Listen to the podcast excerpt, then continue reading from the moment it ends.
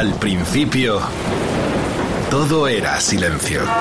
What we've got here is failure. Y del silencio nació el rock.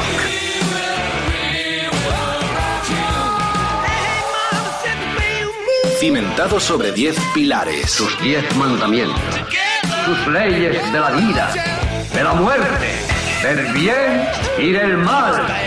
Fundamentales en la historia del rock. El Decálogo. El Mariscal Romero. El decálogo de Mariscal.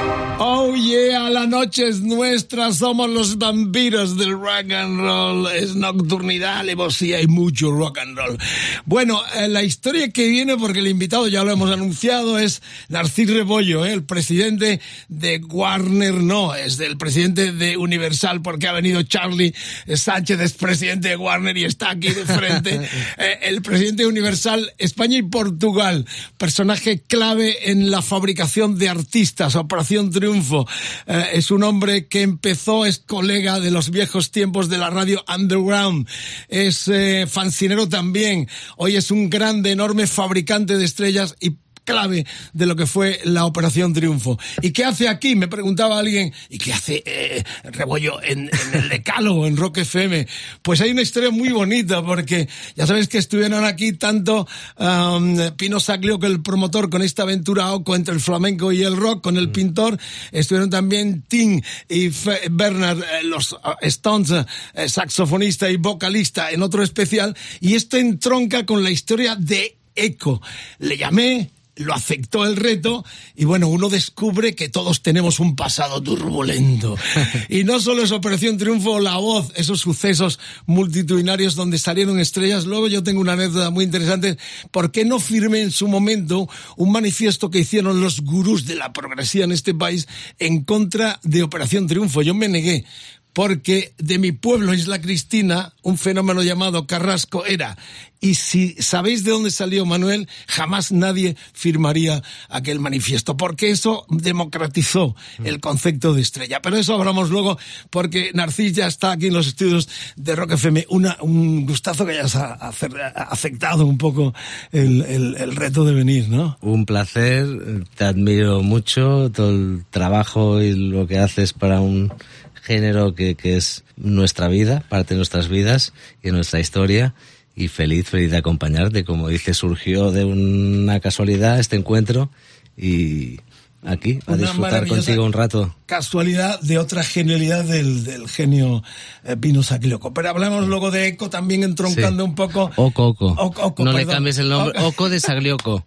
Oco de. Saglioco. Es propio de Saglioco el ponerlo Oco, efectivamente, no, no Eco. Oco. Eh, la cuestión es que eso también lo vamos a hablar porque va a haber un estreno ya inminente Mm. y, y por lo pronto vamos con tu banda sonora que es lo que, eh, con lo que pergeñamos este decálogo en Rock FM contigo como, como invitado. Hay mucho que hablar, las redes sociales ya están abiertas, EDDM, el hashtag, eh, la almohadilla de hoy, Narcis Rebollo, EDDM, el Facebook, facebook.com barra Rock el Twitter Rock FM guion bajo es, Instagram Rock FM y los mensajes de voz 647 33 99 66.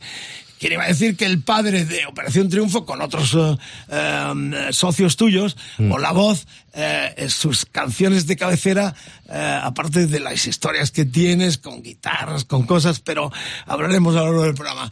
Es, por ejemplo, los australianos, ACDC. Eh, ¿Por qué te engancha? Y especialmente este tema que vamos a escuchar del mítico Back in Black, que es el disco realmente que nos lanza de la mano del productor Matt Lance al, al planeta.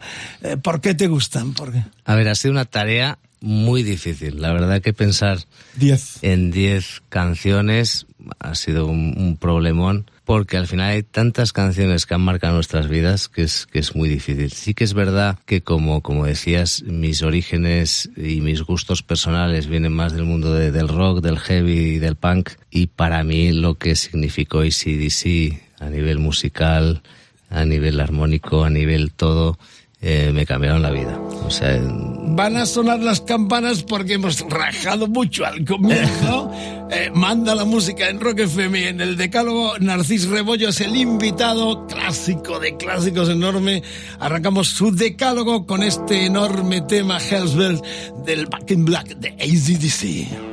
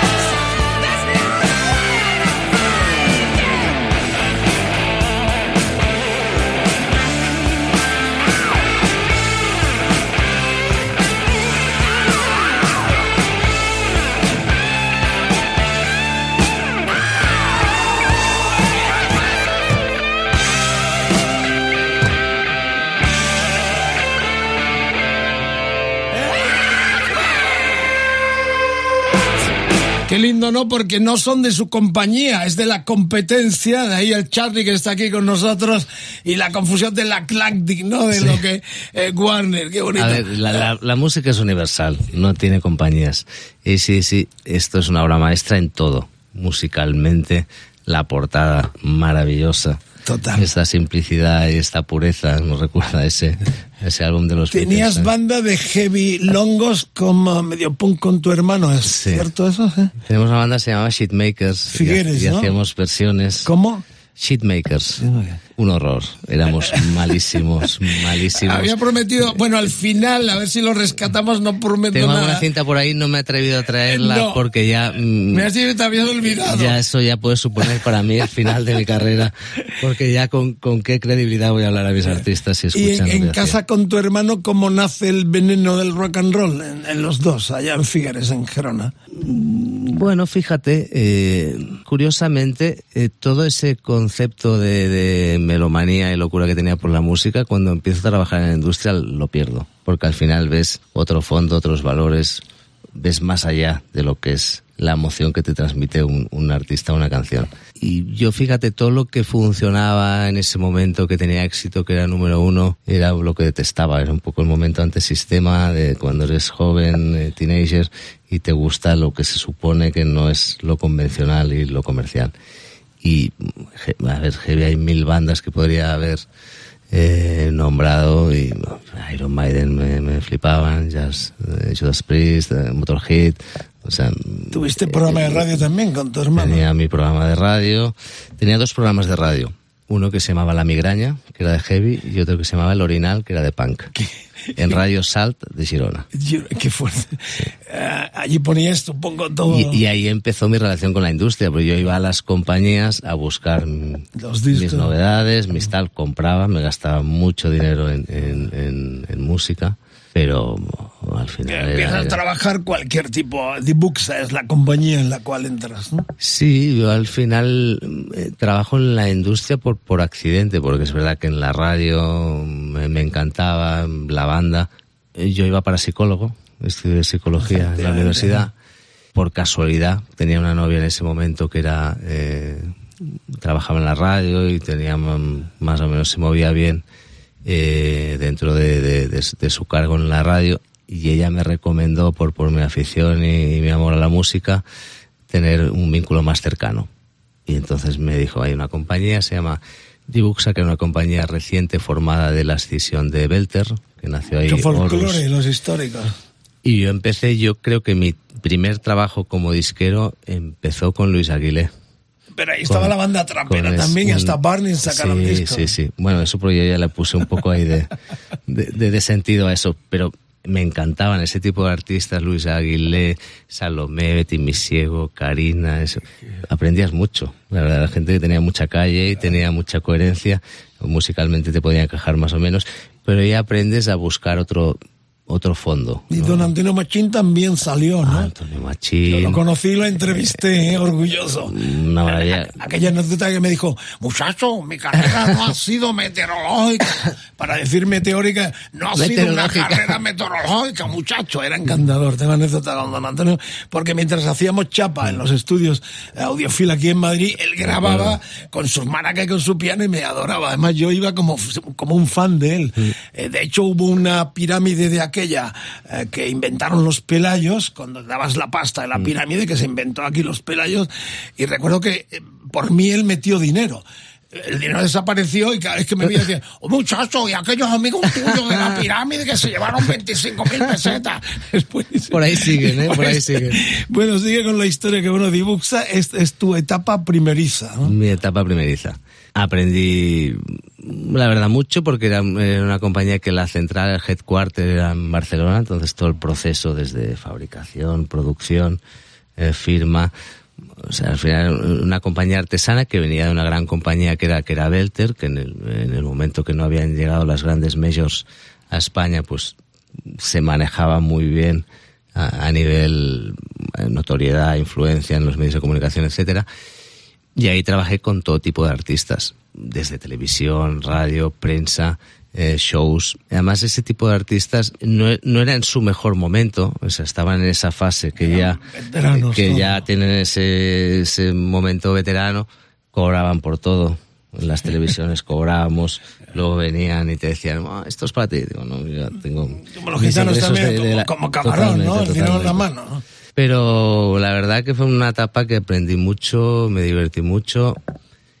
Eh, Gabriel Orfila, que era, era el, socio principal y fundador, ya no estaba hasta su hijo manejando la, la compañía, pues era un gran maestro y, todo el equipo, el equipo artístico, sí, luego ya montamos, eh, firmamos artistas más jóvenes, habían subsellos, Bueno, eh, nunca dejaste de escuchar rock and roll porque a mí me sorprende mucho cuando nos conocemos mm. y, me has dado una lista impresionante eh, que a través de Charlie he tenido y tenemos aquí con Carlitos Medina que vamos a seguir la línea, pero vamos a picar porque no nos ha mm. dado tiempo preparar el programa, todo hay que decirlo, me ha tenido en vilo hasta el final. Vamos a hablar de todo, hasta de el proyecto Sacroco, del cual hemos tenido aquí referencia en dos eh, decálogos espectaculares. Pero vamos con Patti Smith porque eliges el rock and roll nigger.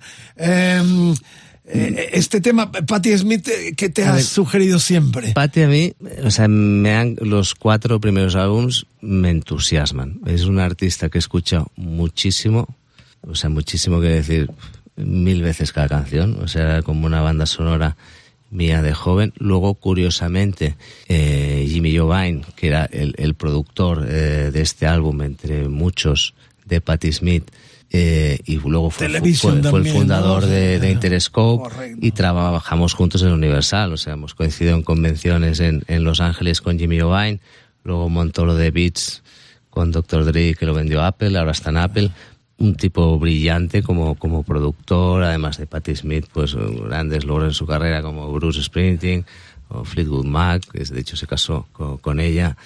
Y era un tipo que, que, aprendías mucho, pero no tenía ni idea de eso. Eso luego ya ha sido al estar en, el, entorno. Pero, pero, y este tema, además, curiosamente, que es un tema que a mí me ha encantado, cómo va subiendo y, y cómo acaba, y que hoy día, en la fecha que estamos, todavía se habla de censura en las plataformas y este es un tema censurado que no está ni en Spotify, ni en Apple, ni en Amazon, por la letra, que no, no han entendido bien, lo, porque al final ella es una poetisa de, de, Nueva York, defensora de los derechos humanos como la que más, y un mensaje de un trasfondo que me sorprende muchísimo que, que discutan que esa canción no debe estar por el momento en que vivimos. Eh, puesto en, una plataforma. En las grandes hits de... Totalmente sorprendente. Temazo de Patti Smith. Bueno, pues mejor presentación no era posible. Narcis Rebollo en Rock FM en el decálogo Patti Smith.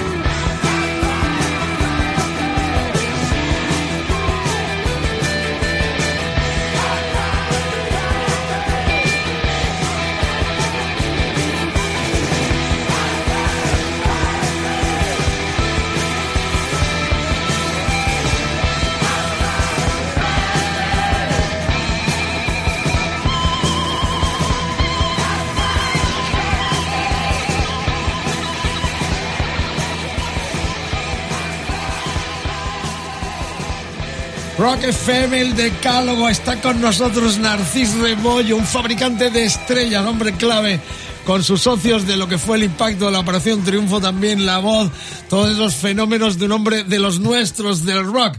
Dirige eh, la Universal, la compañía tanto en España como Portugal, con un background importante desde su juventud, haciendo radio underground, poniendo mucha música punk y heavy longa, que es la que está expresando eh, en este programa tan especial Carracambo con ACC, con Patti Smith. Y vamos al momento oh, cumbre en el cual nos da pie la presencia aquí también en que FM en el decálogo de Pino Zaglioco, de su pintor, y también Tim y, Bernard, saxofonista y corista de los Rolling Stones.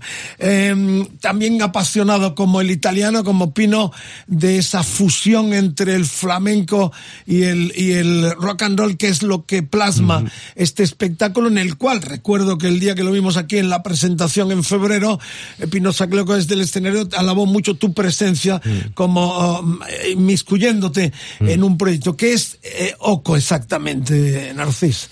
Sí, a ver, Pino, eh, independientemente de mi relación con él y de amistad que me une de, muchos años, es un soñador y es una persona pasional que realmente lo que le lo, lo, que le inyecta a sus proyectos lo hace de una manera única y brillante. Entonces él siempre ha tenido muy claro el concepto de fusión que históricamente en la música lo hemos vivido en todos los géneros. Y de hecho él en el mundo del flamenco ha tenido mucho vínculo, no por su etapa como manager de Joaquín Cortés, también como promotor promovió muchos artistas flamencos, llevó el flamenco al Festival de Montreux, fue el primer eh, promotor que con, con Club Nobs pues eh, le convenció para que el flamenco tuviera su peso al final el flamenco es, nuestro jazz, es una música que además del sentimiento, nuestro blues, el nivel de improvisación, el nivel de pasión, de esencia, de fusión.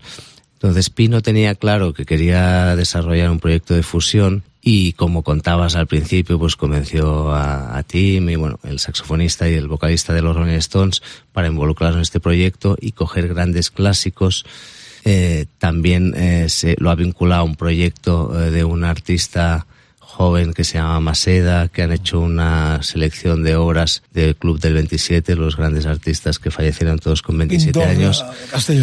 Y, y, la verdad es que es un proyecto muy bonito, como me lo contó, que además hay un relato alrededor, eh, no solo la interpretación en los artistas que van a estar presentes en este espectáculo, sino en, el aspecto visual, en el tema de arte también está vinculada Lita Cabellut, que es una artista femenina de, más prestigio y trayectoria eh, alrededor del mundo.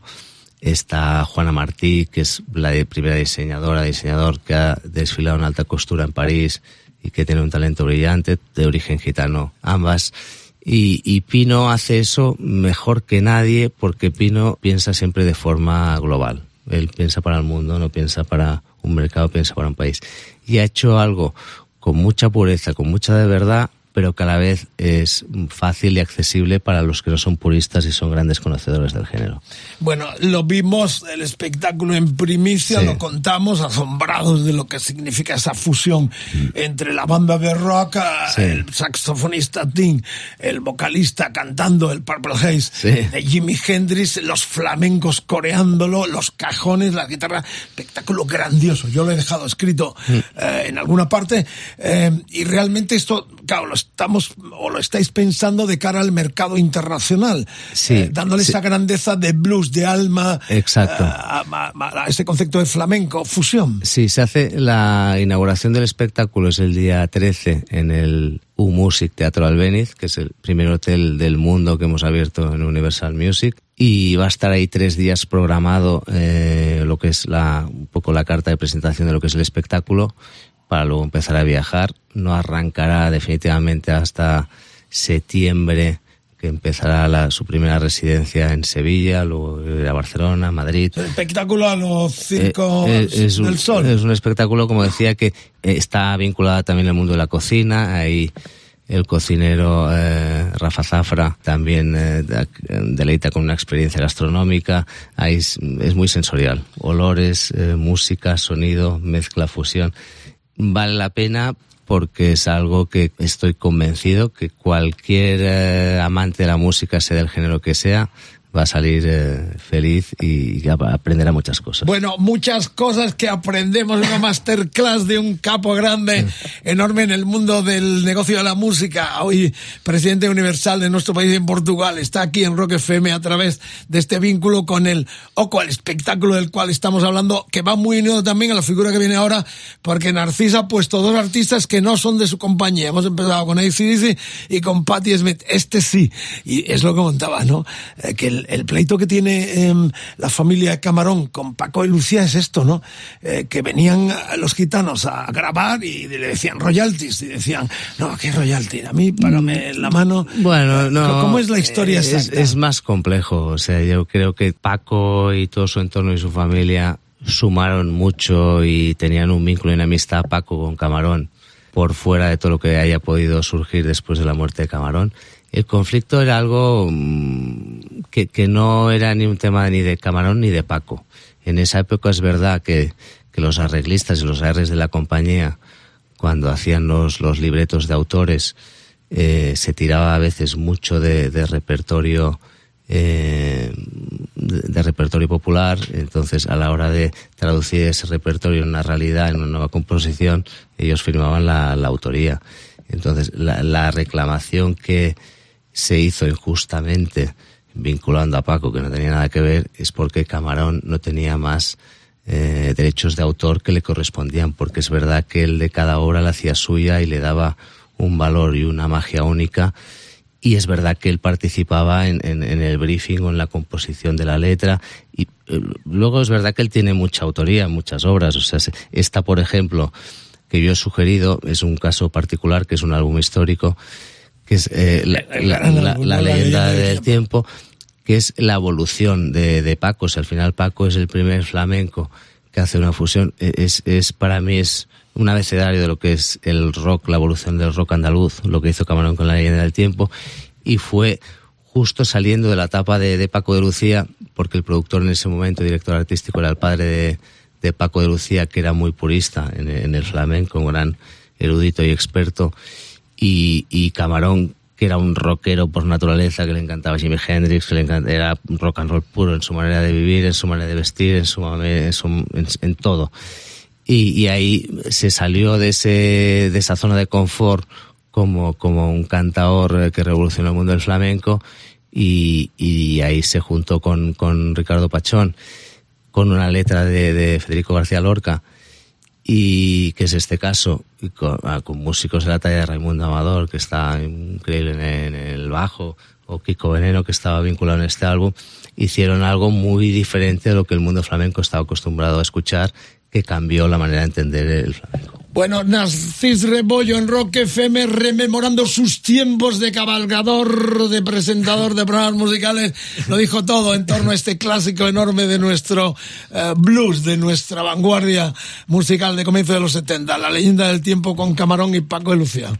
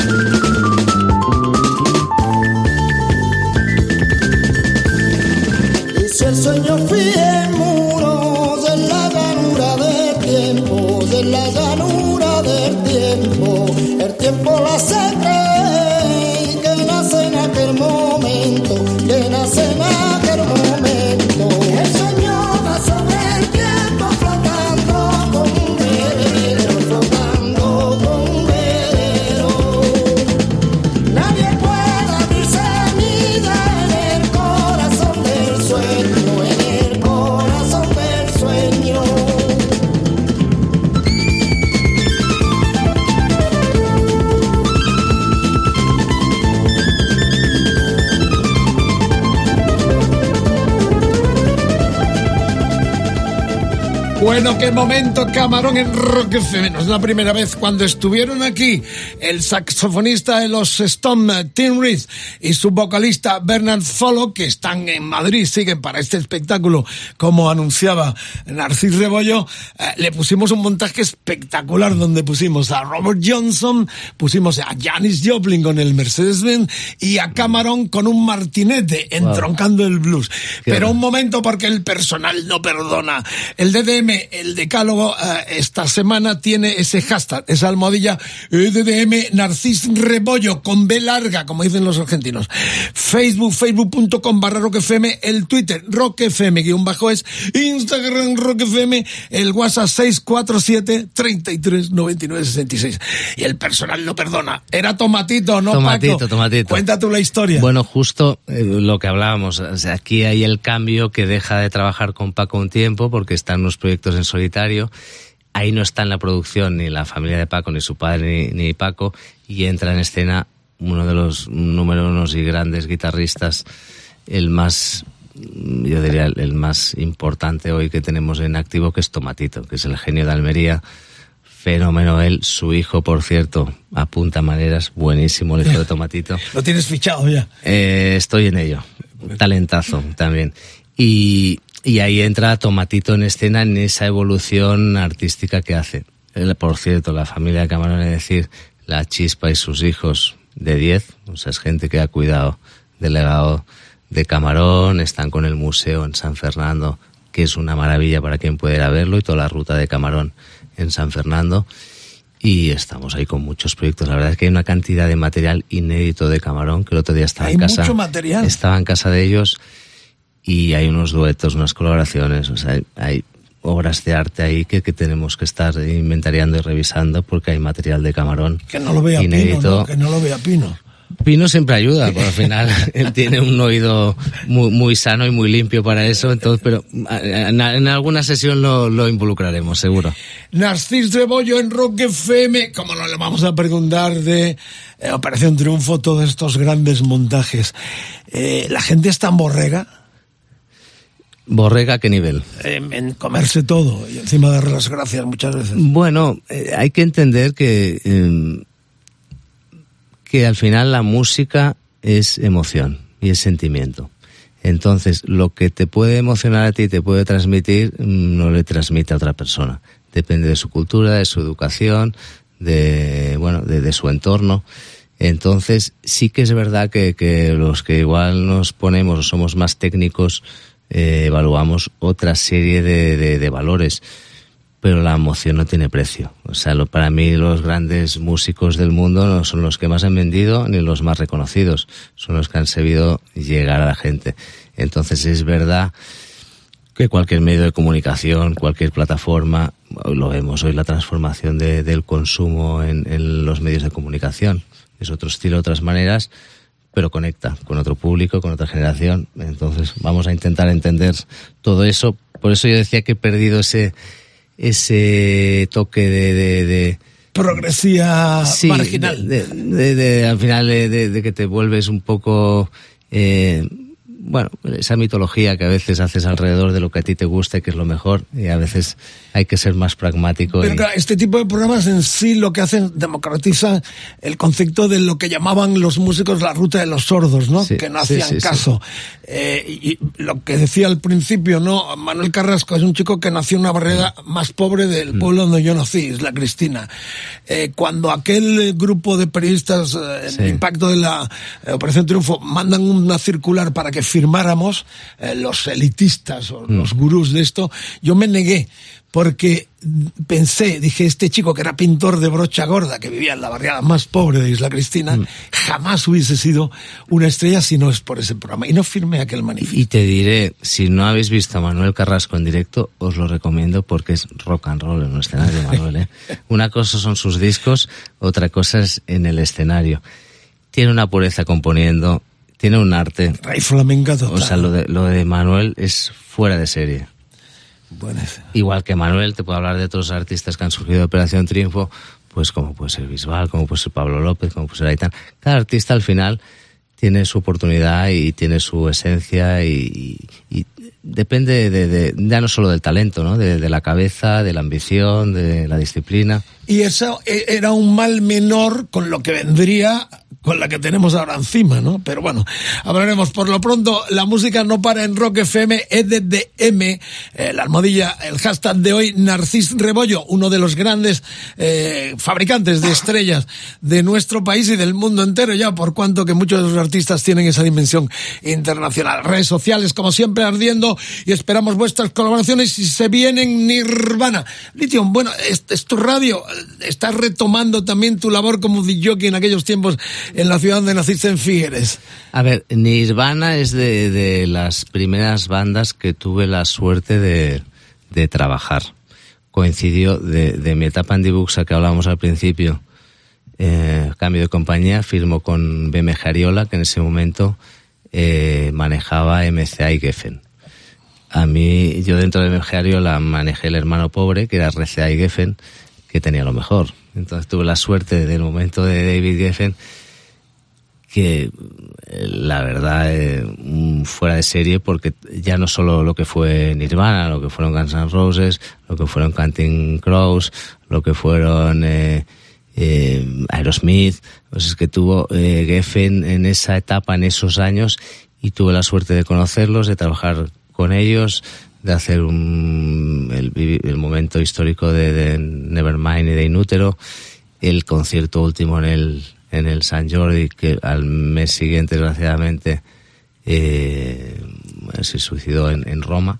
Pues eh, fue una etapa eh, impresionante y que, además a mí me encantaba. Se estaba trabajando en algo que además lo sentía como mío y lo viví muy cerca. Se va a Roma el último, prácticamente se vuelve a Seattle y allí es donde se descerraja los, mm. los tiros, tristemente. Mm. Qué pena, ¿no? Uno de los que entran a la generación del 27. Es tu faceta como, como psicólogo, eh, ese fenómeno, oh, que es la presión? Bueno, yo lo, yo lo entiendo. Al final, el, eh, evidentemente todo artista tiene una aspiración al reconocimiento y al llegar a un público pero evidentemente le superó. Era impensable lo que el fenómeno Grunge y lo, que supuso para Kurt Cobain.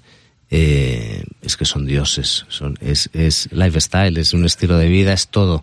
Y para Kurt Cobain tenía una presión. De hecho, había hecho una portada, creo que para la revista, creo recordar Rolling Stones, donde él salía con una pistola, o bocajarro en la boca. Eh, y Cayón es la maldición del Club de los 27, ¿no? Y, desde tu faceta de psicología, em, ¿son tan inseguros porque los ves en una cresta y en el fondo eh, tú los tratas tú a tú? O sea, son parte de tu cotidianidad. ¿Son tan inseguros? Eh, bueno, al final yo creo que el artista se come la persona. O sea, es tan relevante todo lo que hacen, todo lo que dicen, todo lo que opinan, todo lo que piensan, que que yo creo que él tenía claro que iba a pasar a la historia, que ya estaba en la historia y fue una decisión independientemente de todo lo que se ha hablado, de, de su relación tormentosa con Courtney. Eh, hay una carta, de hecho, a David Geffen, eh, después de tener el hijo con presidente de la compañía. que era el fundador y, presidente de la compañía, eh, donde también se había hablado mucho que si ella consumía mucha heroína durante el embarazo, se tenía una presión tal eh, tan mediática que al final eh, decidió hacer ese último viaje de la manera que quiso hacerlo. Bueno, eh, Nirvana en el decálogo de Marisar en Rock FM con Carlos Medina y estrella invitada Narciso Rebollo, fabricante de estrellas, muchas cosas que contar, tener las redes sociales abiertas, la radio explota, los vampiros del rock and roll, la noche es vuestra y nuestra. Nirvana. I'm so happy,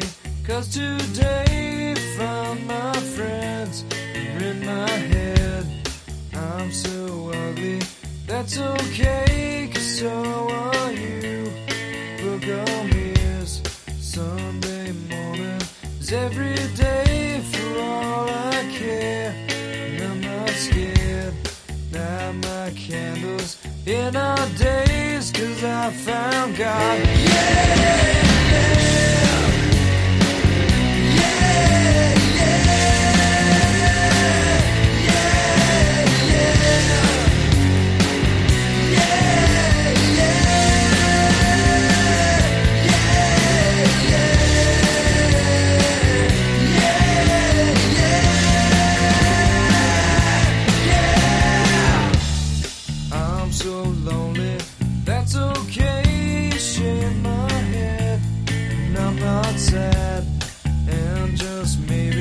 I'm to blame for all I've heard.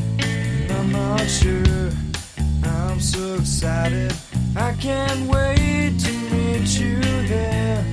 I don't care. I'm so horny. That's okay. My will is good.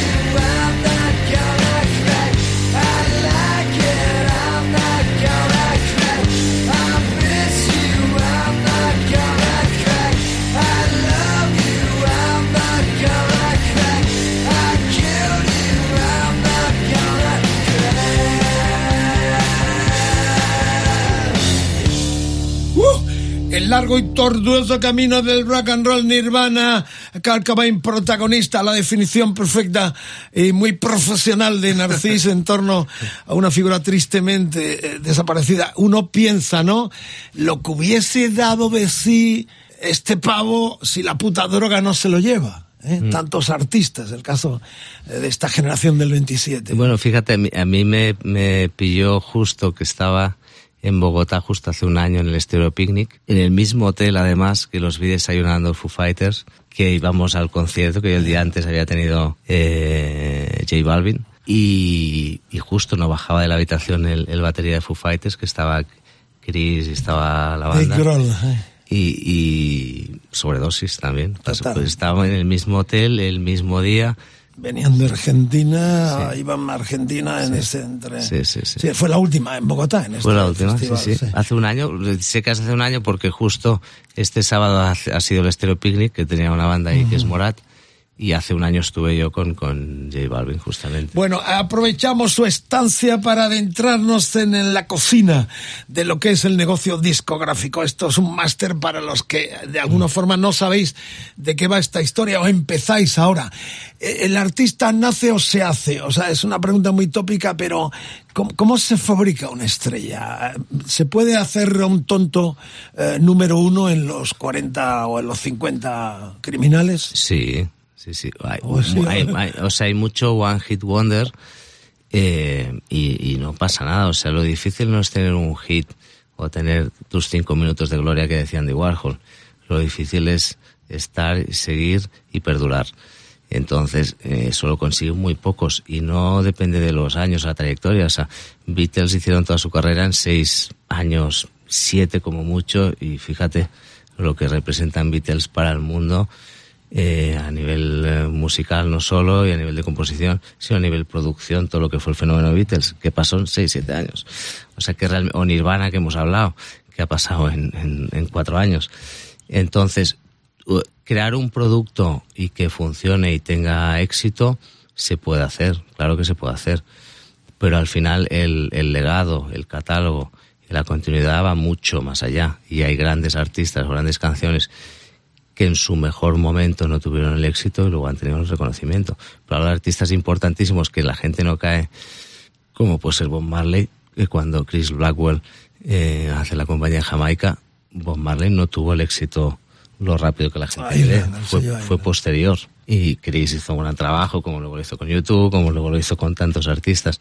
Entonces quiero decir, o, o si vemos Morente con Omega, que también fue fusión del flamenco con el rock, o sea, al, final el, legado, y eso es algo que igual la, industria a veces olvidamos, no es en, el momento, en el negocio, es en la herencia. Entonces ese legado es lo que lo bueno se queda y lo malo puede perdurar un hit puntual, pero no un artista. ¿Y cuándo intuyes tú que hay una estrella? Cuando escuchas o ves al personaje, ¿va unida la personalidad con el talento artístico? Va unido, es, es muy importante. O sea, el talento artístico sin la personalidad no es suficiente. Sin la constancia, sin el trabajo, eh, sin la ambición. O sea, hay muchos factores alrededor del éxito de un artista. O sea, no es algo puntual o, o es un tema de marketing o más inversión o más estrategia de la compañía. O sea, hay toda una serie de factores, el tiempo también en el que ocurre y cómo ocurre es uno de ellos es, es al final el, el, el relato y el resultado de, de, de ese artista. Y evidentemente nace, pero se hace. No es suficiente con nacer. Hay que construir. Eh, leño favorito también de Narcis en este recorrido Rock FM, buen viaje por las carreteras. Si estás currando, currando aquí en Argentina es robar, ya lo sabéis. Eh, tranquilidad, buenos alimentos, que paséis buena noche a partir de mañana con todos los decálogos en rockfm.fm en nuestros podcasts. Eh, Leño, eh, claro, creciste, pinchaste, en tus tiempos lo imitaste. Leño era para mí en mi juventud una de mis bandas de referencia favoritas los adoraba, era para mí, yo creo de los primeros conciertos que yo fui, fue eh, Leño, que era telonero del telonero de Miguel Ríos, en la gira de Rock de Noche de Verano, que creo que estaba Luz Casal, y Leño, en la Plaza de Toros de Gerona, que ya no existe, que hay pisos ahora en esa Plaza de Toros, y fue de mis primeros conciertos, igual tendría 16 años, y a mí es una banda que me encantaba no solo a nivel musical, sino el contenido, el mensaje, o sea, yo me sentía muy representado. Podría escoger muchas canciones de, de cualquiera de sus tres álbumes, creo recordar, que tenían, y para mí mm, indispensable dentro de, del rock español. La noche de la que te... Hable. Ahí está.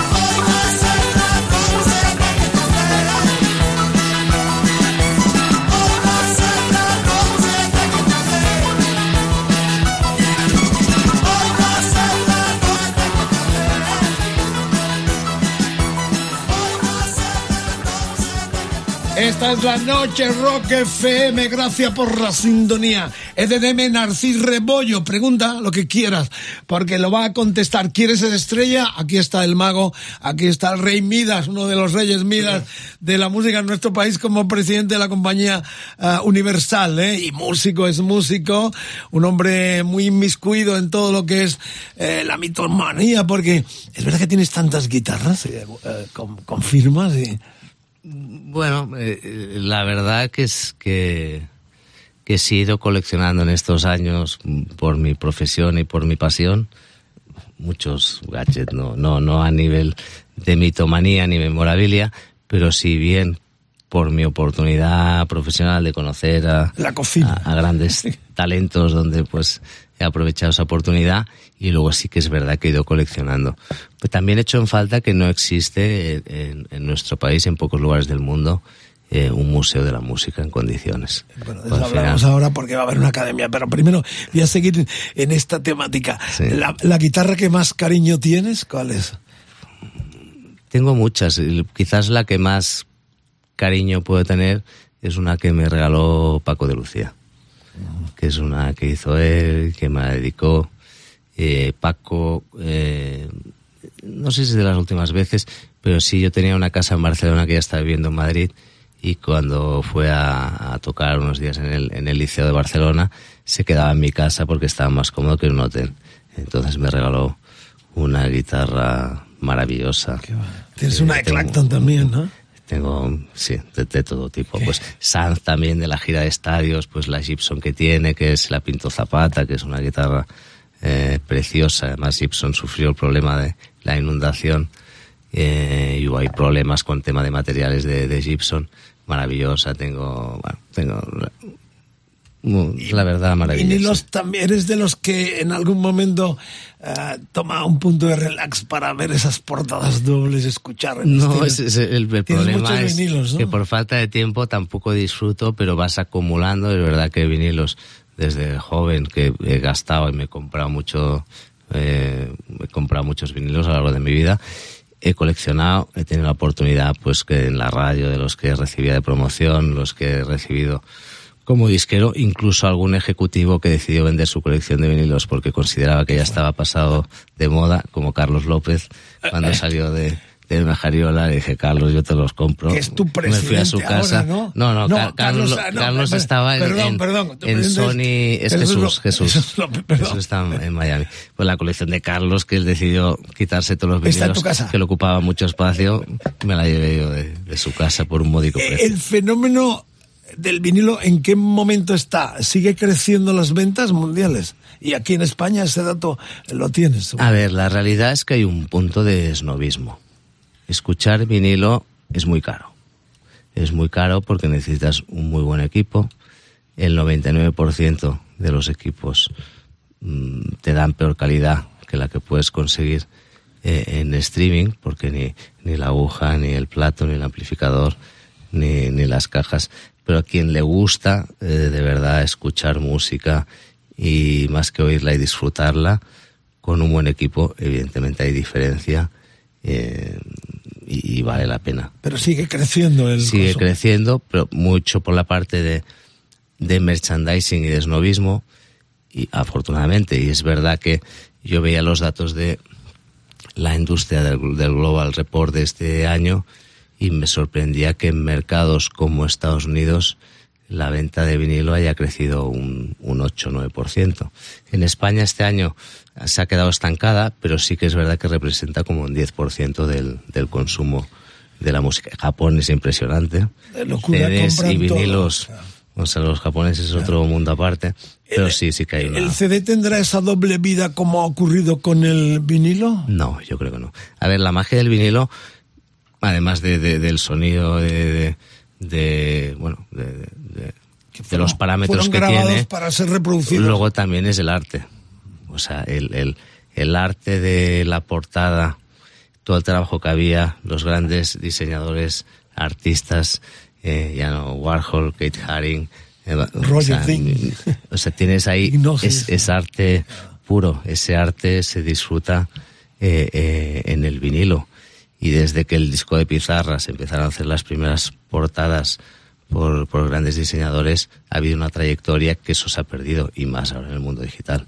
Entonces el concepto del vinilo eso es otro es otro máster. Bien, seguimos con la música que no para en el decálogo. Carlitos Medina, el mariscal, eh, Narcís Rebollo con nosotros, dándonos unas lecciones fascinantes de lo que es este negocio y cómo está en este momento además con muchas anécdotas e historias fascinantes que nos está contando. Seguimos con tríos. Estábamos con Leño, la noche de la que te hablé, y esto es lo grande de los ZZ Top. Eh, los tríos en la esencia, ¿no? De la música. Ahí no hay trampa ni cartón. Ahí los fallos se ven. ¿Te gustan los tríos? Por lo que veo, porque la, la sexta entrega son los tejanos. Los tríos me encantan por supuesto. A ver, sí, sí, top para mí. el ojo, ¿eh?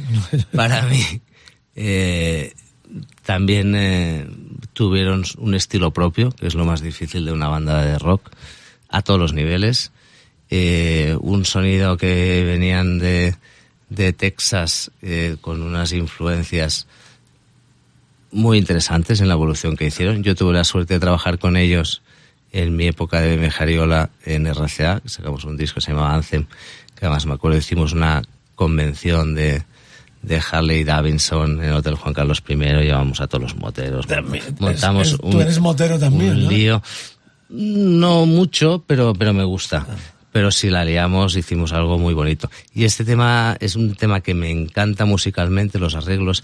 La Granja además es, un pueblecito que está al lado de Texas, donde había el puticlub más famoso del pueblo. Vamos, subiendo la cuesta. Que le llamaban el Chicken Ginger, que era el, putiferio ahí de Texas, y es una canción eh, inspirada en ese, en ese lugar de encuentro de, de una generación. United Texas town. About the shack outside the games. And you know what I'm talking about. Just let me know if you wanna go to that home out on the range. They got a lot of nice girls. Huh?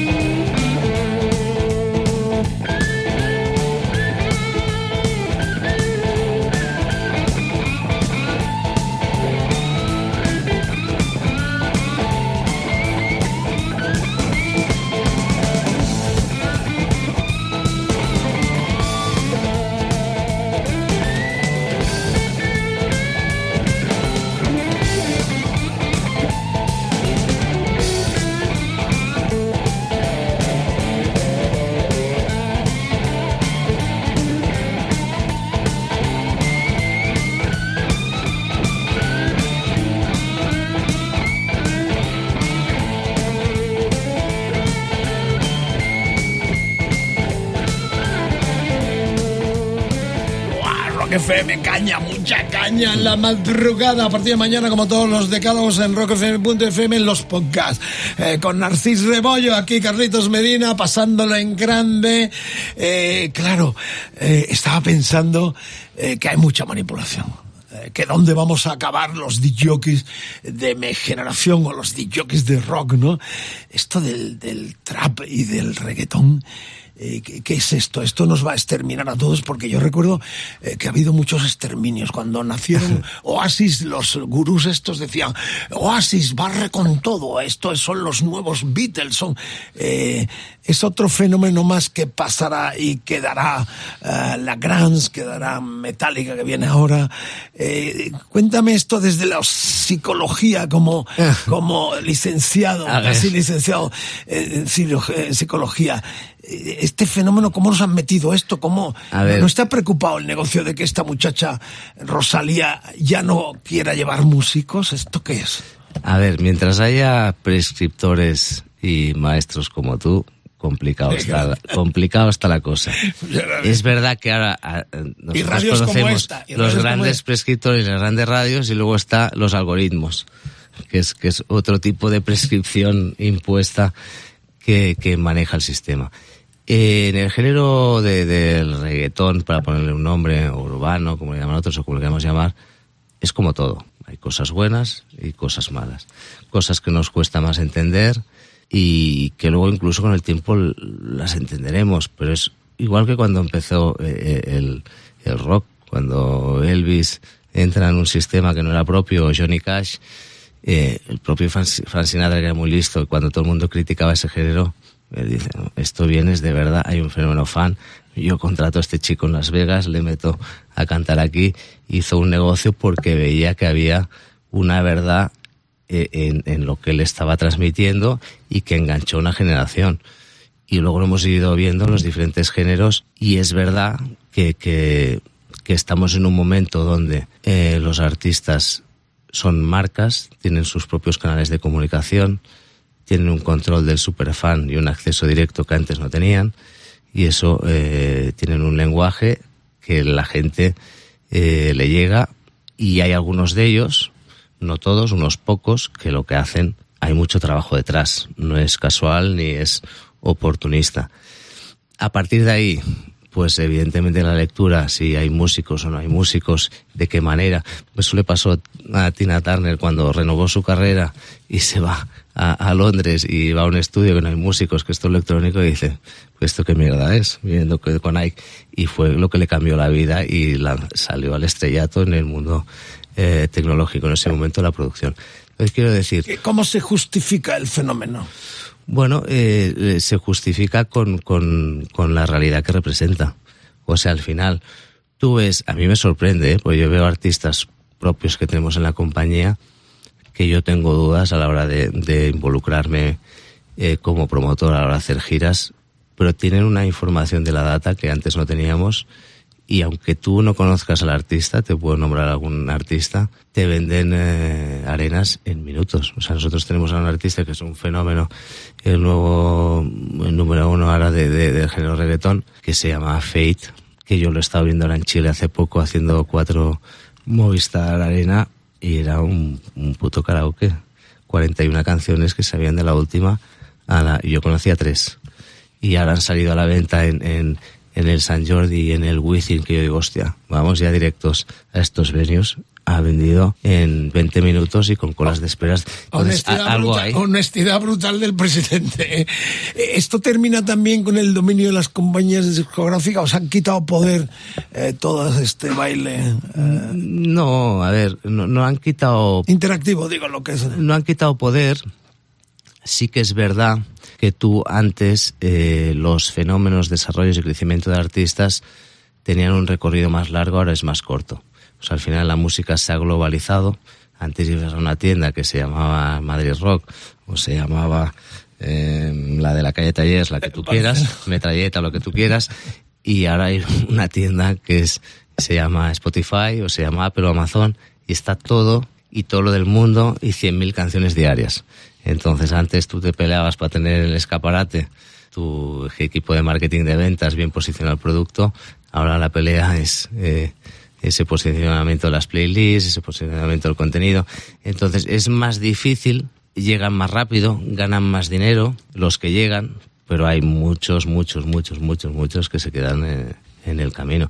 Entonces, no, no eh, lo fácil y más los que tenemos una, una edad como yo, es, es eh, decir si esto tiene más calidad, si hay más trabajo. No. El trabajo está y hay un trabajo importante y equipos muy grandes. De hecho, ahora vemos eh, los autores y de lo igual de todas las canciones que hemos puesto, lo máximo es que hay son dos, tres autores por canción. En el mundo reggaetón, tú te miras el, los autores y tienes 25 autores para hacer una canción como el hit de Rihanna, el World War Work, que todo el rato dice work. Pero, el 25 firmando. Al, al final, bueno, porque es otro sistema. Entonces, estamos todo el día aprendiendo, ya sabes, compañero, aquí no se puede estar.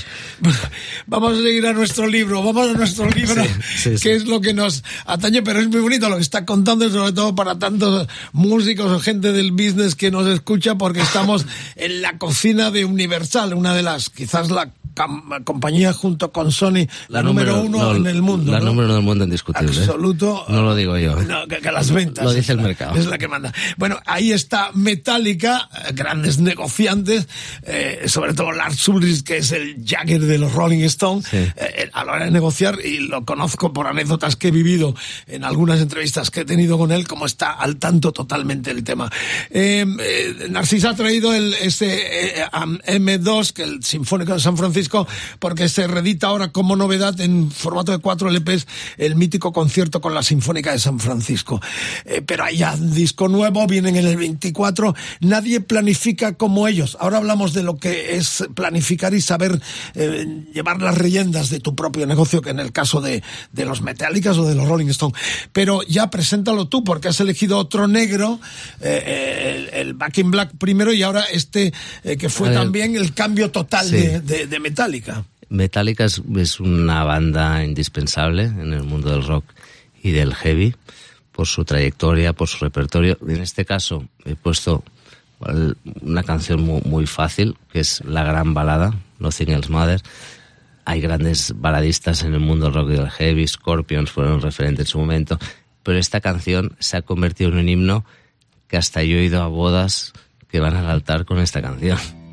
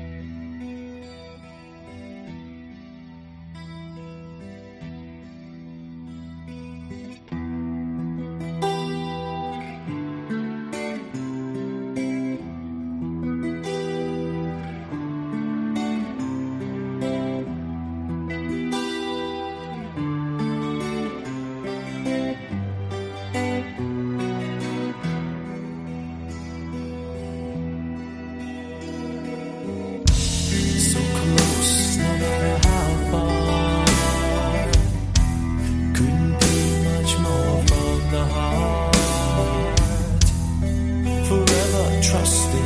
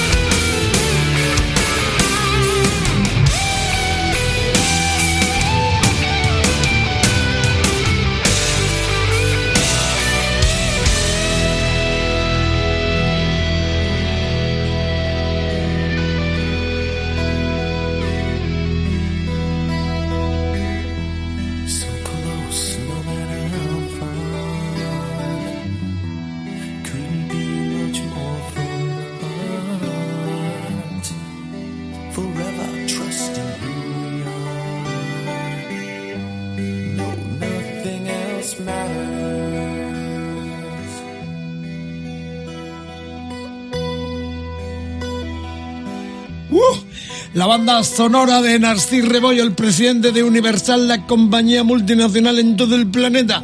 Y hoy aquí presente en Rock FM bajo el designio de las canciones favoritas. Ya han sonado ACDC, Patti Smith, Camarón, Nirvana, Leño, Monero... No, no pusimos esta, pusimos otra.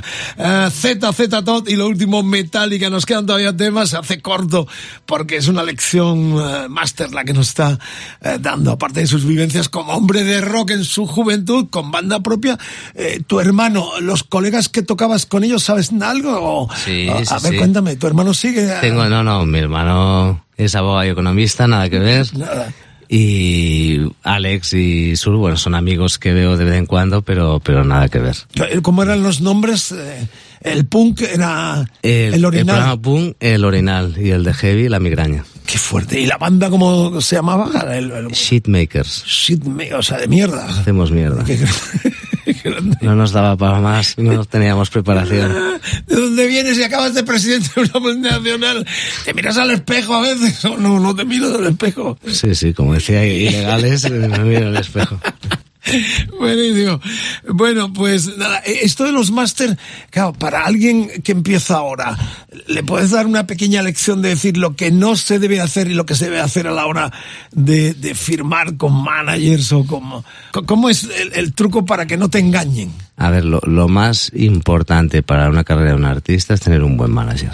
El manager es la clave de todo y es quien, quien tiene que, que estar en el día a día, preocuparse por el desarrollo, hacer la estrategia. hacer- Es difícil tener buenos managers. La mayoría de casos eh, los managers son gente de confianza porque es un cargo de confianza y no son expertos. Entonces eso conlleva va luego a posibles engaños, etcétera, ta, ta, ta. Ha habido muchos casos. ¿La compañía es necesaria? Sí es necesaria. Es necesaria en el, en el momento que tú requieres de una estructura que va a trabajar para ti. Tener los másters o no son fórmulas. O sea, ahora estamos en un momento que el modelo de distribución o de licencia es cómodo para ambas partes, porque al final el artista se tiene que pagar la grabación, los vídeos, el marketing, si es distribución, puede tener un anticipo mayor y gestionársele el anticipo, si es licencia. O sea, fórmulas hay mil, pero la realidad es que tú al final necesitas a alguien que eh, administre y trabaje tu catálogo. Es como tú quererte llevar tus cuentas y hacer tu declaración de Hacienda o hacer, o sea, hay cosas que cedemos a un tercero para que nos lo administre, nos lo cuide y nos genere el mejor rédito posible. La mejor fórmula es hacerlo a través de una gran compañía. En majors eh, con esa gran capacidad hay tres en el mercado hoy. Hay muchas grandes independientes, eh, o sea, fórmulas hay muchas. Depende de la necesidad y del momento del artista. Pero para mí, desde, no lo digo desde dentro de la industria, lo digo desde fuera, todo el artista que dice que no quiere firmar con una multinacional es porque ninguna multinacional no quiere firmar a él porque al final todo es un tema de, de, entender el negocio y hace falta una inversión y una capacidad en la parte discográfica y en la parte de managers. Y hay grandes managers a nivel mundial que tienen una influencia y una capacidad de llevarte a un nivel que por sí solo no van a poder llegar. Entonces lo que es importante es tener claro los objetivos y lo que uno quiere hacer. Y el pensar que una multinacional te limita tus expectativas, eh, decide eh, sobre tu carrera, sobre tu repertorio, eso es falso. Yo nunca lo he visto ni lo he vivido que una compañía eh, no haya un consenso, sí que hay una, puede haber una disparidad de criterios, pero al final el artista es el que sube al escenario, que graba el disco y igual hace 50 años, no te digo que, que se gestionara de otra manera, que era más complicado y había menos medios tecnológicos. Hoy día no. Hoy día mmm, las compañías son, como la palabra dice, compañías. Te acompañan en un viaje importante y son... Qué guapo discurso, me da ganas de componer no. irme a ver a Narciso. Estoy enrollando mucho. No, es una lección, para eso has venido, para que nos cuentes la cocina de tantas historias que desconocen el público en general y hasta los propios eh, profesionales que nos dedicamos a esto. Por ejemplo, hay un estigma también de artistas de que pasan de productores. ¿El productor también es necesario, Narcís? El, el productor es muy necesario. El problema es que tú eh, como artista cuando tienes éxito o con, en cualquier circunstancia en la vida eh, estás en una zona de confort que te cuesta mucho cambiar. Entonces es verdad que a un artista le cuesta mucho cambiar su director musical de una gira, su productor de gira, su productor. O sea, yo sí que recomiendo que hay que ser valiente, hay que experimentar, hay que cambiar de productores hay que escuchar, hay que, o sea, sin perder tu esencia ni tu criterio, un productor te puede cambiar la vida. Los productores son parte clave del éxito de una canción. Y el arreglista igual, o sea, que, es, que ahí intervienen muchos factores. Y una misma canción con un arreglo y con una producción puede ser un hit mundial o se puede quedar eh, en nada. One, two, three. ¿Cómo era, cómo era el ritmo del, de los Ramones? Uh, one, no, let's go. Let's go. Porque vienen los, Ramones, vienen los Ramones. La radio es tuya. Venga, como tus tiempos radiofónicos, dale el tono que quieras. Esta es tu radio en No, este momento. Rock FM, con Narcís Rebollo como Dick Jockey invitado en el Decálogo con Carlos Medina y el Mariscal. Todo tuyo. Ramones, para mí una banda imprescindible. Crearon una moda, un estilo, un, un círculo y una influencia, eh, desde luego, mm, incuestionable, incuestionable. Todos sus álbums, todo su trabajo, evidentemente, como todo hay álbums eh, más emblemáticos y menos emblemáticos. Sonido muy simple, nada técnicamente complejo, pero con una realidad y una manera de conectar que fueron únicos se ha convertido a un nivel de moda que nosotros, Ramones artísticamente, musicalmente no es nuestro, es uh, Warner, pero el merch, por ejemplo, sí que lo vendemos nosotros. Y la gente, ¿Cómo, la, la, es cantidad, nosotros dentro de Universal hay una compañía que es que es grabado, que hacemos moda, todas las camisetas de, de Ramones en el mundo las vende Universal. O sea, eres el culpable y- y te también de que estén ahora las Claro, camisetas. en, en Zara, en, Mango, bueno, no me lo puedo creer y yo renegando marcas. siempre quién será el que ha metido Bueno. que, ha- que ha estandarizado esta religión Bueno, pero, está pero, aquí está pero- aquí pero lo fuerte es que hay gente que compra esa camiseta y no sabe qué coño son eh, Ramones. Quiero decir, ha llegado a un punto Sí, lo vemos en las la revistas. marca Los que- las, que- modelos con las camisas impresionante eso. Y eres el culpable. Bueno, culpable, no, yo soy uno más en la, en la cadena, sabes que esos son, son equipos. Pero sí, sí, eh, es- además esta canción, también porque de las que hemos puesto ninguna hace referencia a- al cine, esta, pertenecía este álbum a una banda sonora de una película que pasó sin pena ni gloria, pero la, la vinculación de la música con el cine en, en, en muchas trayectorias de grandes, grandes artistas ha sido clave en su estrategia y artistas reconocidos a nivel mundial que a través, a través de una película, eh, de una serie, han logrado cruzar esa barrera que tanto cuesta a un artista de, de nivel. Y es una más, es una canción para mí que tiene mucho sentido, pero es más lo que hay detrás de esa filosofía de lo que eran la familia Ramón, por llamarlo de alguna manera, eh, lo que sin duda para mí era uno de los referentes en, en mi juventud. Vengo.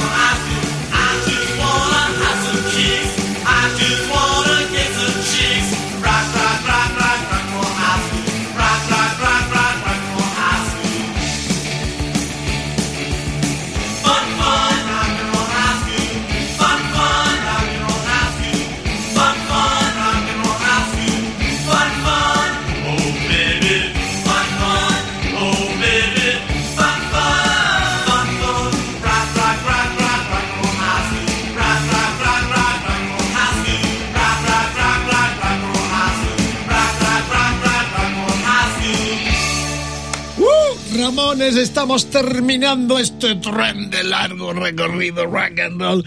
El decálogo a partir de mañana, como todos los demás, en rockfm.fm, en nuestros podcasts. El eh, EDDM es el almohadilla, el hashtag de hoy, EDDM, Narcis Rebollo, todo juntito. Facebook, facebook.com barra rockfm. El Twitter, eh, rockfm guion bajo, es Instagram, rockfm. Y el WhatsApp, déjanos los mensajes de voz, 647 33 99 66. Le transmitiremos todo lo que preguntéis y también a lo mejor hacemos una segunda edición con cosas tan interesantes como las que nos está pinchando. ¿Habrá Stones? Claro que sí, habrá Stones. Lo que viene ahora son los Aerosmith, pero antes... eh, Noticia de última hora, la Academia de la Música. Era increíble, ¿no?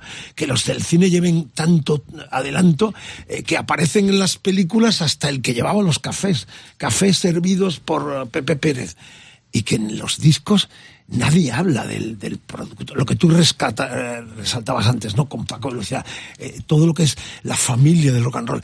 Tendremos una academia y luego ojalá que tengamos también una academia en la radio para que no una cadena premie a, a los a los- una eh, academia perdón una eh, cadena Sí. particular premia a los los esto Eh, cómo es lo de la academia de la de la música seguirá los pasos del del cine o Sí, a ver, la Academia de la Música en su día ya existió. Es verdad que hubo toda la crisis de, la industria a partir de 2002, 2003, un, po- un poco más, podríamos hablar de... Sí, 2007 realmente ya la crisis fue global, pero ahí había ya una tendencia con la piratería del consumo, entonces la, la academia dejó de existir. Es verdad que la industria a veces ha estado poco unida, porque hay, hay diferentes entidades, pues lo que la que representa autores, la que representa a los artistas, AIE, o los productores fonográficos, o los managers, los promotores, que a veces eh, la gente, los ejecutivos, son cortoplacistas y miran por su negocio personal o empresarial. Y es necesario, evidentemente, que haya un- una conjunción de todas esas entidades que gestionan derechos que se unan con un fin común. Entonces, todo esto llevamos desde la pandemia haciendo una serie de reuniones, un equipo de ejecutivos de forma desinteresada para el bien eh, común de, de, de, todas las, eh, de todas estas entidades y de la música en general. Entonces eso está llegando a su momento. En junio a ver la ya ya hay eh, información para que la gente se pueda asociar y ser parte de esa academia. En junio se hará una presentación de lo que es la academia y el año que viene arrancaremos con los primeros premios de la Academia de la Música que aunará pues todas las entidades de gestión. O sea, ahora había unos de Agedi, pues que estaban los Odeón, o SGAE tuvo los suyos, los premios eh, de la música, eh, y, y, por fin ya hemos llegado a un consenso, eh, todas las partes, para eh, hacer un fondo eh, y un apoyo para tener un lobby común a favor de, de los artistas. Y, y como el cine también habrá forum, habrá sí. eh, fonotecas, se, se, aglutinará todo ese talento histórico que se perdería, ¿no? Para que la gente tenga acceso es, a lo que es la historia, claro. que es lo que tú comentabas también antes, ¿no? Que hay poca información, que no está, no hay una unión para, para hacer ese proselitismo mm. ante la juventud de lo que ha significado culturalmente y mm. significa eh, nuestra música. Bueno, estamos en eso. Al final, la, la música es patrimonio de la humanidad. Hoy en el mundo hay 600 millones de hispanohablantes y es la segunda lengua del mundo después de, de, del chino. España es un país que históricamente eh, exportaba como, como ninguno y cada vez ha exportado menos. O sea, es necesario, independientemente de, de, los, de los intereses empresariales de, cada uno y cada ejecutivo, y al final, cuando crece un negocio es en favor de todos. Si la industria va bien, ganamos todos. Entonces, a veces y la, el público. Y el público. La, la, competición no es individual, es colectiva. Mira, hoy veía unos datos que el consumo promedio de los españoles de música eh, está en torno a los 5,2 euros. En, el Reino Unido está en 21 euros. O sea, al final hay un recorrido para crecer eh, en el consumo de música, eh, siendo realmente mmm, hay poco contenido ni el deporte ni el cine que te dé esa, esa emoción, esa satisfacción, esa banda sonora de tu vida como es la música. Entonces creo que ahí es un trabajo en común que tenemos que hacer todos para promover la música, no solo en nuestras fronteras, sino fuera de ellas, y eso es una labor que tiene que ser eh, solidario y no con intereses partidarios de una compañía o de otra. Muy bien, el decálogo de Narcís está ya a punto de finalizar, novena entrega, qué mestizaje este, eh, también otra vuelta de tuerca, ¿no? Cuando Aerosmith hacen este rat, que, que, es parte de toda esta movida que nos invade, ¿no? Con los uh, CD, ¿no? Bueno, ahí se unen eh, dos grandes géneros, al final Run DMC eh, es un icono de, de, del hip hop en Estados Unidos, y fueron, ellas son, han sido una revolución, juntar estas dos grandes bandas legendarias, crear esta fusión, que es para mí es puro rock and roll, una de mis bandas favoritas indiscutibles. Yo tuve la suerte, eh, dos suertes, una de trabajar con ellos con un lanzamiento de un álbum maravilloso que se llamaba Get a Grip en mi época de Geffen y entre otros álbumes que lanzamos y luego el capricho de traer a Steven Tyler en un festival que hacemos en el Teatro Real no, que se estuvimos llama allí, estuvimos Music ahí, Festival ahí. Y que eso es un capricho. Con la hija de Rod Stewart de telonera. Claro. Hicimos poder, fotos con ella. Y eso es esas cosas como Iggy Pop o Patti Smith o Rod claro, eso es un logro del sello vuestro. Claro, eso es un festival. ¿Cómo eh, convenciste a la que yo siempre lo digo, no?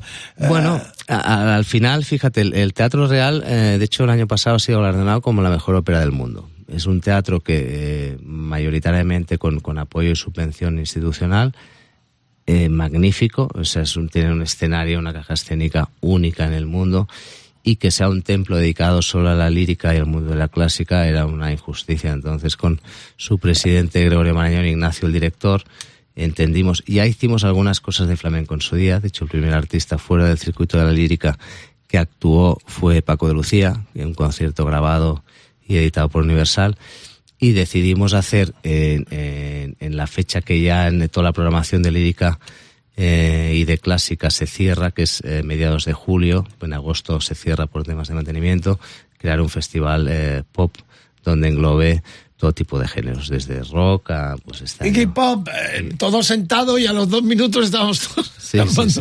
No, pero yo he visto a Fito Cabrales en el Royal Albert Hall de Londres. Sí. Eh, y, y uno se pregunta, ¿pero por qué no? Pero, pero es diferente, ¿eh? Bueno, pero el Royal también tiene su empaque. O sea, no olvidemos que ahí se han hecho también las mejores Pero-.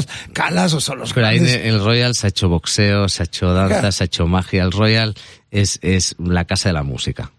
No, no es tan ópera, ópera, pero, no es tan... eh, Es que lo que tú estás Sí, haciendo sí. es convertir estamos. en la, en la casa del pueblo y de la música, que es del estamos. pueblo, la pasta es nuestra. Totalmente. La monarquía la mantenemos nosotros. Y yo conté una anécdota que me pareció anacrónica, Sí. que hay un palco, estamos todos apretados con Iggy Pop y con Aerosmith, eh, He ido a ver alguna ópera también. Sí. y hay un palco enorme que está vacío siempre cuando hay espectáculos de rock. Yo decía, vamos a tomar el palco Te, real. te diré que para ser justo no se usa.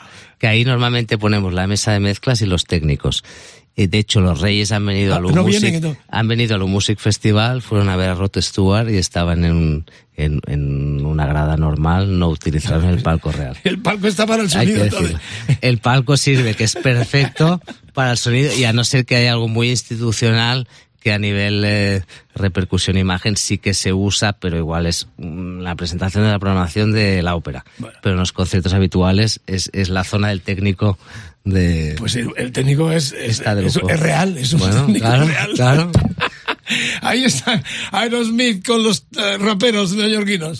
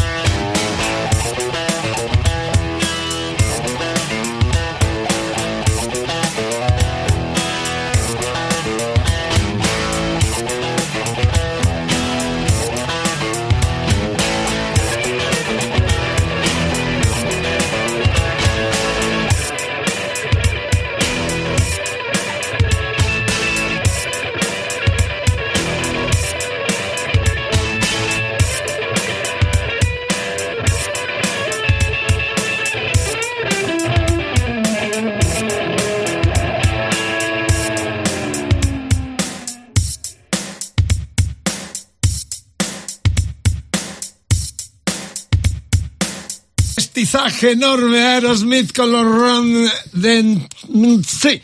MC, así. Este fue un hit mundial donde el mestizaje se hizo realidad. Ese mestizaje que no para, ¿no? Eh, te, te gusta esas fantasías porque estás involucrado en Oco, el espectáculo que se estrena mañana mismo. Estamos transmitiendo el 12 de abril. Correcto. Mañana esa representación porque ya tuvimos en febrero la oportunidad de eh, ser eh, privilegiados de ver el estreno eh, con esta mágica puesta en escena donde están Tim Reese, el saxofonista de los Rolling Stones, Sí. está Bernard Follow, como dice Jagger cuando lo presenta, el vocalista amante del tango, como nos contaron cuando estuvieron aquí, y, y Tim del flamenco, está una banda de rock and roll estos dos eh, saxo y cantando eh, los temas. En el caso de, de, de Follow, eh, bueno, eh, el tema de los Rolling, el Paint in Black, que es lo borda absolutamente. Y vamos a terminar con los Stone. Eh, ¿Crees que eh, Oco tendrá la repercusión mundial que, es, que con tanta esperanza tenéis todos? tiene todos los ingredientes para tenerlo. A ver, es una pena porque es verdad que estos tres días que presentamos está todo agotado. A ver si, si Pino libera alguna de las entradas y puede haber alguien que lo pueda ver, pero si no vuelve eh, en Madrid en, en septiembre, no, yo creo que va a volver como en abril del año que viene. Eh, es un espectáculo que tiene todos los ingredientes para que viaje y fíjate, ya la cultura de flamenco de por sí funciona en, en- en todos los mercados, en Asia, en Estados Unidos. Eh, esto es, un- es, es otra dimensión. Entonces es muy recomendable y estoy seguro que tiene un recorrido eh, bien encima de, de- de un líder para ese proyecto como Espino, que es un soñador. Un flamenco. ¿vale? Tiene, tiene, vaya, no, no- hay fallo. ¿Habrá Eso- disco eso. también, banda sonora o...? Se va a grabar. eh, hay algún artista que sí que tiene su proyecto individual, como María Terremoto, y algunos de los artistas de Oco van a tener su proyecto individual, y luego sí que hay una, una banda sonora y un, y una, y un DVD de, eh, de que ya se va a pergeñar también eh, dentro de Sí, los propios sí, sí, sí, comercializará eh, Universal, por lo cual estás tú también en el... Sí, sí, sí. Ahí estaremos, ahí estaremos. Eh, el Albéniz eh, también pone esto de Universal al Albéniz, ¿no? ¿Por, qué? ¿Habéis comprado el teatro o cómo? A ver, esto es un proyecto, este, este hotel eh, teatro, eh, hubo un movimiento que era salvar el Teatro Albéniz porque es un teatro histórico y se iba a convertir en viviendas. Centro de Madrid. Sí, y está en el kilómetro cero, o sea, es, detrás justo de, de la, de, la, de la Puerta del Sol. El rooftop da con el rebote de la Puerta del Sol. Entonces, eh, Universal, eh, de la compañía de otros socios, ha decidido eh, ir con un proyecto donde vincula eh, la experiencia del hospedaje de un hotel con la de un teatro tipo en lo que en Las Vegas hemos visto más en otras dimensiones. Entonces es el primer hotel teatro del mundo de Universal, por eso es un music hotel y hemos mantenido la marca Teatro Albéniz porque es un teatro que históricamente han empezado carreras como la de Salavaras o, o Joaquín Cortés. En, en la parte de abajo había un club donde de hecho se hacía un programa de televisión que se llama Músicas Golfas, que ahí había actuado Supertramp. O sea que es un teatro que históricamente a nivel no solo arquitectónico, sino por, por todo el legado de lo que ha pasado por, por esas paredes, era una pena que no, que no hubiera un, apoyo eh, particular eh, y apostara por ese proyecto y, bueno, y, ahí estamos. Entonces estamos con una programación. Eh, ahora arrancamos con este con, con este proyecto. Ahora ha estado reciente 20 noches David Bisbal por su 20 aniversario, hasta 20 noches, que, que se vendió todo. Y bueno, es una es un proyecto que se va a realizar en otros eh, países del mundo, y, pero siempre concepto hotel eh, teatro. Muy bien. Um, por lo pronto, mañana Oco, el gran espectáculo Baisaglioco, estará debutando casi de forma oficial, porque ya lo vimos y sí. lo contamos aquí en el Decálogo, en Rock FM. Y bueno, pues terminamos con otro de los artistas trágicos, esa generación de 27 que retrató tan magistralmente eh, Maceda, el pintor que también nos mm. acompañó en algún momento.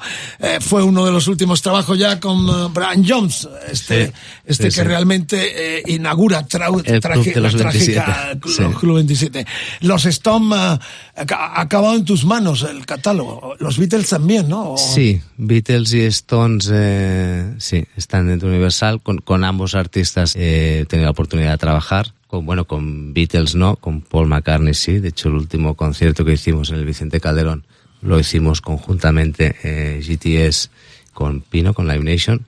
Y con, con los Stones, pues sí que tenemos mucho vínculo. De hecho, estamos ya con un nuevo proyecto. Ahí Alicia, nuestra directora, se está yendo Maña- mañana se está yendo a, a, a Londres a escuchar lo nuevo de los Stones con Mike Jagger y Keith que se lo van a presentar. Y, y bueno, este es un tema que al final hay un mensaje, mm, el que he escogido, cual cual he escogido. Simpatía, simpatía. a simpatía, Es exacto. un que guiño a todo. Que bueno, es, es Es un- además. es un epílogo esto viene de, la novia de, de, de todos ellos, que era Marianne Faithful, que, que le regaló un libro de, de Mikhail Bul- Bulgakov, que era este, El Maestro y Margarita, donde se inspira este, esta, historia. Esta, historia que, que ha dado pie a tantas historias y uno de los momentos más espectaculares. Gran portada de- también, de los eh, es que los Stones son... interior, todo, Jimmy Miller produciendo, Sí. los históricos Olympia Studios donde se fraguó la gran leyenda junto con Led Zeppelin. Hendrix, todo donde lo visitamos alguna vez también allí en Londres. Y bueno, la simpatía para el diablo, am, eh, la industria en sí, esto es un guiño a, a todo lo que es este loco y maravilloso mundo del rock and roll o del show business, ¿no? Porque tienes algún adjetivo para el mundo en el que te bandeas desde hace muchos años. Bueno, eh, de hecho, eh, vas a- no me va a salir el nombre, pero, pero eh, eh, Mike Jagger con, con Martin Scorsese hicieron una serie muy recomendable que habla de la industria. Vinilo. muy vinilo, sí. Correcto. Di- divertidísima, no representa todo, pero, pero y- luego tenemos un, un compañero que es Carlos Galán de Subterfuge, que también está con unos simpáticos podcasts de, de Sympathy for the Industry, que le llama él, que al final eh, no somos Todo diablos, somos, simpatía. somos ángeles. Al final no nos olvidemos que los diablos son ángeles caídos. Bueno, Narciso, un placer tenerte aquí en Rock FM. Gracias por este regalazo que nos has hecho con tus canciones favoritas, tu historia, que es muy de, de sopesar y de enseñanza como clase maestra para los que quieren empezar en este mundo del negocio y sobre todo también para los, los artistas que empiezan y los grandes también porque escucharle realmente es una lección de lo que significa este mundo donde la simpatía para el diablo es parte importante de la endosincrasia de la radio y el rock and roll. Eh, ¿te, te gust- ¿Vas a seguir muchos años o te- te- en algún momento montarás compañía como en el caso eh, Valley Music o todo esto? ¿Te Mm. No. pide el cuerpo eh, ver, guerra o...? No, creo que estamos en un momento de muchos cambios, aprendiendo constantemente. Y, y yo la verdad nunca he hecho planes a largo plazo. O sea, me gusta vivir el día a día. el día a día de forma como una estrella del rock, eh, 100%. realmente. O sea, sin, eh, no sabiendo lo que va a cobrar uno de jubilación. No, hombre, eh, eh, eh, no hay que pensar en eso. No hay que pensar eso. Por lo pronto los Stones repiten y se reeditan y se reinventan en cada momento. Eh, Vienen con nuevo disco, claro. Vienen con un nuevo proyecto. Este mismo de- mes de abril nos estás contando que ya... Eh, eh, Alicia, la compañera directora de, de la compañía, está con ellos en una escucha. Si los Stone vuelven, todo marcha muy bien. Simpatía para ellos, para la industria, para el rock and roll y para la distinguida audiencia que nos escuchó y disfruta de este decálogo en Rock FM. Gracias por la sintonía. Su satánica. Termina este decálogo con Narcis. Narcis Rebollo. Dale. Please allow me to introduce myself. I'm a man of wealth and taste. I've been around for a long, long year. Stole many a man's soul. I was around when Jesus Christ had his moment of doubt sure the pilot washed his hands and sealed his face. Pleased to meet you. Hope you guessed my name. But what's puzzling you is the nature of my game. Stuck around St. Petersburg was a time for change. Killed the Tsar and his ministers. Anastasia screamed today. I rode a tank, held a generous rank. When the blitzkrieg raged and the bodies stank.